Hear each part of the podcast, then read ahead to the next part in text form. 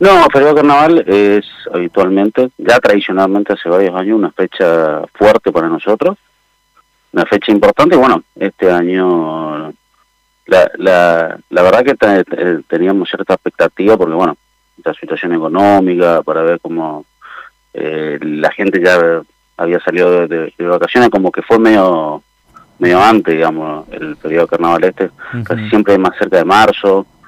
eh, así que la verdad, una excelente jornada en todo el país, ¿no? Se vio y bueno, Misiones no fue la excepción y la verdad que tuvimos un excelente fin de semana. Acompañó el tiempo, que eso es importante. Y este excelente fin de semana para ustedes, ¿en qué contexto de la película se da desde la aparición de la pandemia? Bueno, eh, esto va ayudando. Nosotros tuvimos, la verdad, bueno, ya, ya, he sabido, como el rubro más golpeado. eh, nosotros estamos pagando deudas todavía, como para así decirte, un programa de, de, cosas que nos quedaron colgadas, eh, que tuvimos que, renegociar y esto obviamente que nos ayuda para poder seguir poniéndonos al día, seguir eh, pagando la, las cuestiones mensuales ¿no? del día a día y también no, no, nos ayuda para poder por lo menos reinvertir en algo. Somos un rubro que no tenemos que que tenemos que reinvertir constantemente. A ver, post pandemia, si se quiere el término, eh, en teoría seguimos todavía en pandemia, pero ya no lo, como la conocíamos allá por marzo del 2020. Pero, eh, ¿cambiaron los consumos? ¿Se modificó en algo o el turista sigue consumiendo de la misma manera? Mira, lo, lo que hizo por lo menos en la provincia de Misiones, lo que nos ayudó la pandemia eh, es que la conozcan en su esplendor eh, de naturaleza, ¿no? el agua, digamos, mm. eh, un nicho por ahí que, que estaba ahí latente, digamos, lo que son las lodges, cabañas, camping, mm. todo lo que es contacto con la naturaleza. El salto como con dio un salto, por así, por la redundancia, ¿no?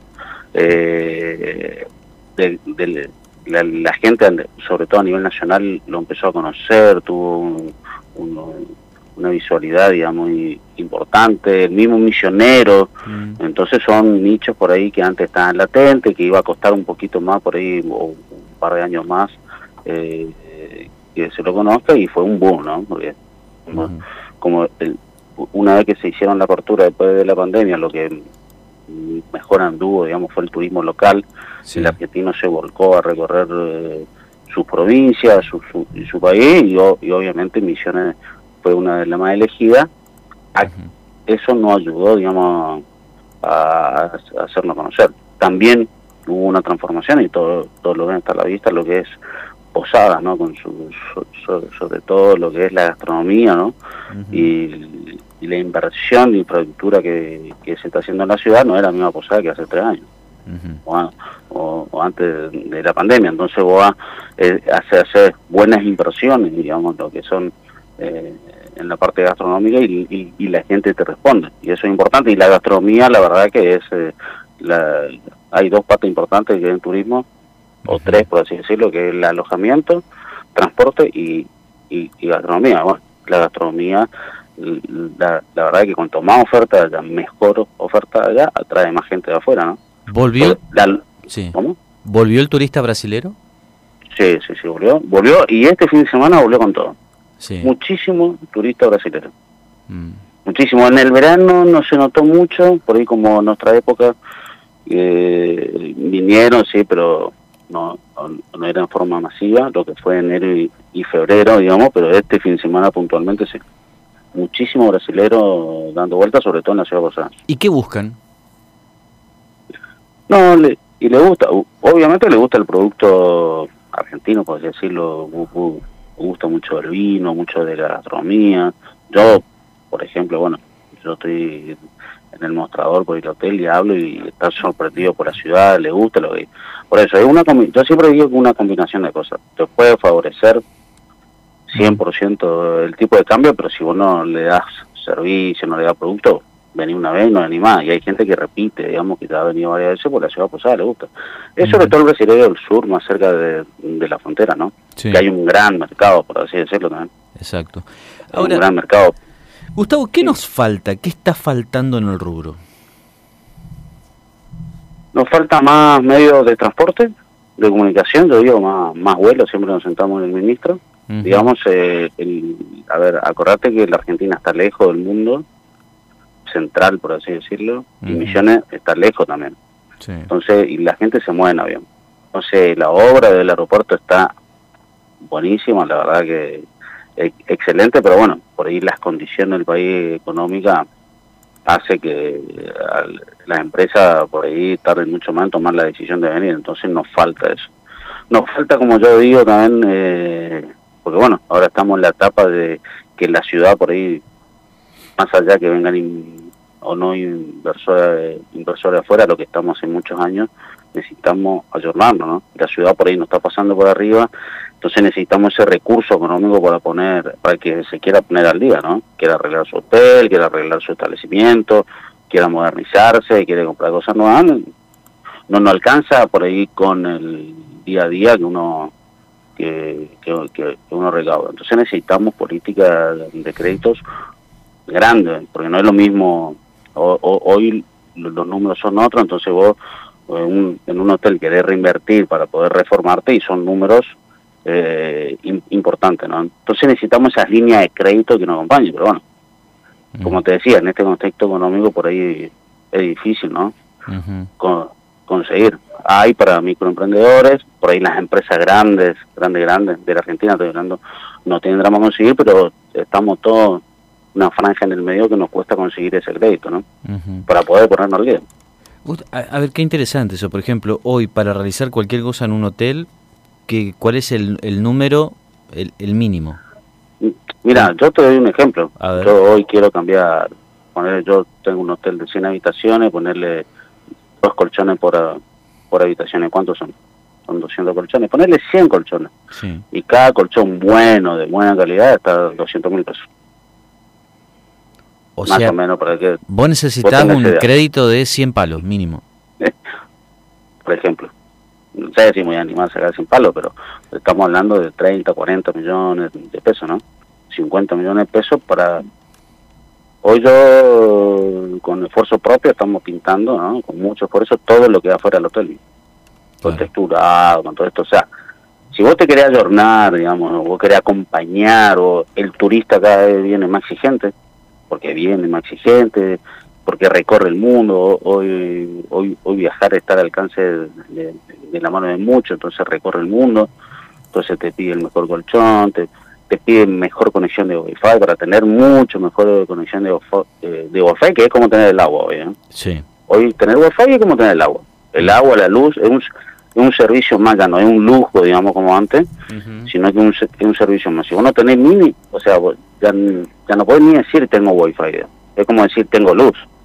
No, ya se da por hecho, digamos. O sea, eh, pero tenés que tener una muy buena conexión porque no es lo mismo tener una conexión Wi-Fi en tu departamento para cinco personas que en todo el edificio para 200 personas, una que estés viendo. Entonces vos tenés que, invertir en eso. Bueno, son, son números grandes, eh, cada vez te exigen más en capacitación, en conocimiento. Hoy el mozo ya no, ya, ya no un despachador de comida de bebida, sino que que tiene que ser de vino, tiene que saber, bueno... Para, ahí diste, ahí diste en un tema interesantísimo que es el tema del mozo. Hoy un, hoy un mozo en la ciudad de Posadas, en un hotel, sí o sí debe hablar cuántos idiomas. Y por lo menos tiene que ser, bueno, obviamente que el, el, castellano bien y, el portugués, por lo menos en Posadas. Eh, puede, puede, el, inglés es muy importante, pero no tenemos hoy ¿cómo era? Eh, no vas a hablar mucho en inglés porque son muy poquitos, lo que, pero el, Brasil, el portugués tiene que hablar fluido, tiene que entender, no es lo mismo las vacaciones que hablar por teléfono en portugués cuando te llaman, que es difícil, ¿eh? Eh porque te hablan rápido, porque te preguntan, o, o, entender el portugués cuando vos tenés que explicar cómo salir de la ciudad hoy. hoy no es fácil explicar cómo salir de la ciudad. ¿no? Porque uno uno ve que tiene que ir que fácil Costanera Sur, agarrar acá, agarrar el bypass, ¿viste? Claro. no, no, que entienda la gente. Y ahí tenés que demostrar que sabes el idioma. El idioma y hasta saber explicar también, ¿eh? ¿entendés? Tenés que tener, y no le puedes decir al pasajero, ¿por dónde puede salir? No, no, bueno, ya, ya no es el... O sea, la ciudad ha cambiado tanto que antes decíamos, no, agarrar el Uruguay derecho, la rotonda y ahí tener el cartel. Era facilísimo. Hoy la ciudad es grande, o sea, la salida tiene otras cosas, entonces uno se tiene que ir a, a, el remisero. Vos tenés que subir el remisero más allá que tenga GPS, el celular, tenés que saber de memoria dónde viene. No puede agarrar el, y, y, y, hay lo atractivo que tener por lo menos cerca. La ruina de San Ignacio, hasta la represa que está, bueno, el salto Moconat, o sea, Hoy, eh, uno de los primeros contactos, si viene el turista en auto, para en el hotel, el primer contacto donde le preguntan todo, y eso sabe, siempre hablamos del ministerio, no va al ministerio a preguntarle a los directivos, le pregunta al recepcionista. Claro. Eh, eh, el, primer contacto le pregunta todo. y mozo también, porque la gente habla, entonces pregunta, ¿dónde puedo comprar tal cosa? ¿Está abierto o no? Entonces vos tenés que estar sabiendo esa cosa, tenés que, nosotros somos una máquina de dar información. Qué, interesante. es importante la capacitación, eh, nos falta que, oh, mira, hay mucho rubro, o sea, mucho rubro, mucha gente nuestra que de muchos años que en la pandemia vio que otros negocios andaban y, y, más allá que cobraban, ¿no? Dijeron, no, yo me quiero asegurar y fueron para otro rubro, digamos. Gustavo, aprovechando, aprovechando estos minutos, interesante lo que, esto que estás contando, además en este día feriado, donde ya estamos un poco más tranquilos, podemos profundizar algunas cosas. Pues es que estábamos debatiendo acá, en, la mesa de trabajo, con Javier, con Soledad, el tema del desayuno en los hoteles argentinos. ¿Por qué? A ver, no te vayas a enojar con lo que te voy a decir, Gustavo. no, no, eh, no, no, es tu caso porque he desayunado varias veces en el Hotel Julio César y no tengo quejas.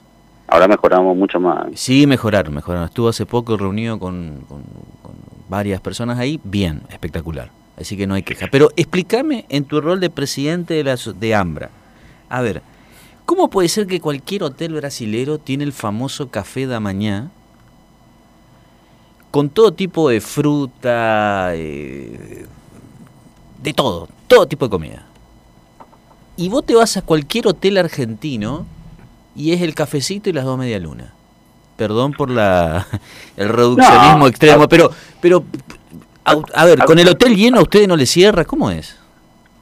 El, desayuno, la verdad que es un punto ahí neurálgico, ¿no? Porque es un alto costo cuando vos querés hacer a los brasileros muy cargado. Si yo te, doy a los números, digamos, y la tarifa que cobramos, nosotros tenemos hoy una tarifa planchada, ¿no?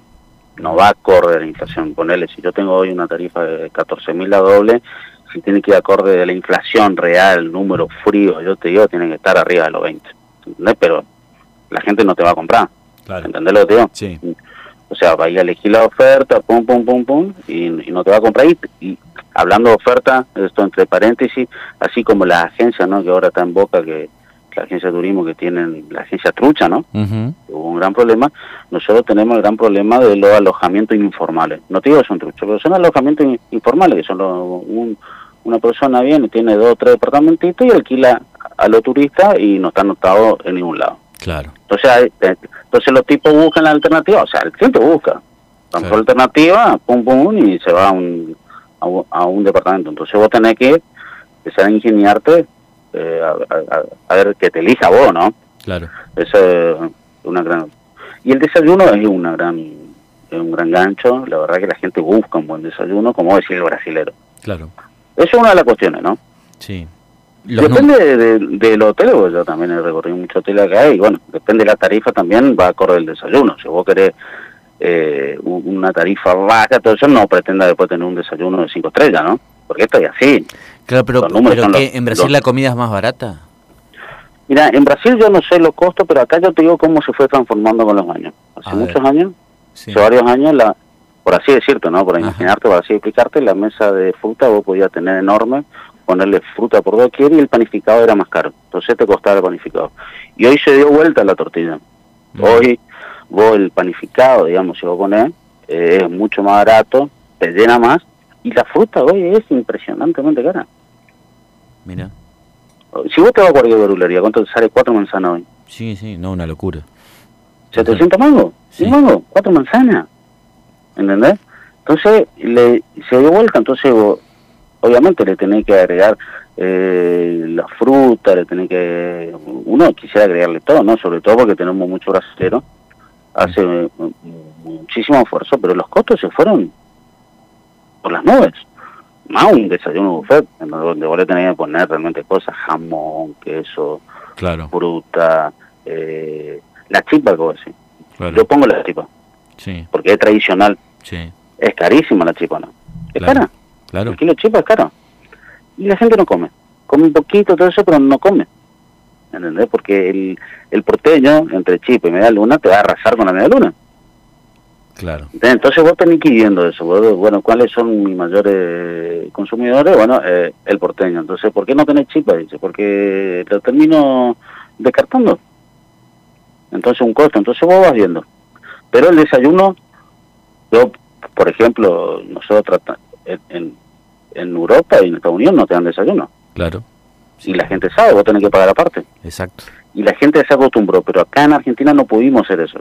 Te estoy hablando que ah, yo tengo contacto con, con colegas acá y de a lo largo y lo ancho del país y no se pudo. La gente exige el, desayuno. Entonces vos tenés que hacer hoy, con toda esta inflación que hay, el mayor flagelo, hacer maravilla, ¿no? Claro. Porque la verdad que el desayuno...